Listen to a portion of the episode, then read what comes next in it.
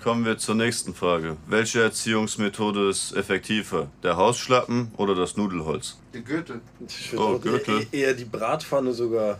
Radpfanne. Sagen, Sind ja. wir wieder beim T-Shirt. Also was ist Passt jetzt... Ganz ja. genau, Passt ganz uns. genau. Guckt unseren Podcast in der Staffel zuvor beim Sport. Habt ihr Beim was? Sport, da war was mit dem T-Shirt. Also, also welches Utensil würden Sie jetzt zur Kindererziehung empfehlen? Gürtel, weil der macht schon- T-Shirt würde die Bratpfanne nehmen, auf Klatsch. jeden Fall. Gürtel, Bratpfanne. Den kenne ich auch, den Gürtel. Den hat schon ein paar Mal. Aber, aber es gespielt. geht auch nichts über die äh, allseit bekannten äh, Mama-Eisbeine. Wenn die Mama Low-Kicks verteilt, gibt es Bruder. natürlich auch in der einen oder anderen Familie. Die, die hatte ich mal. bei 20 Grad, einer Flasche Gorbatschow, minus 20 Grad. Die natürlich. kennst du, wenn du 16 Jahre alt bist vom Feiern kommst, putsch, denkst du, was passiert, wachst am nächsten Tag auf, kannst gar nicht laufen. Oder die Schellen vom Vater, wenn er vorher noch in die Hand spuckt. Puh, patsch gegen das Klatsch. Kind.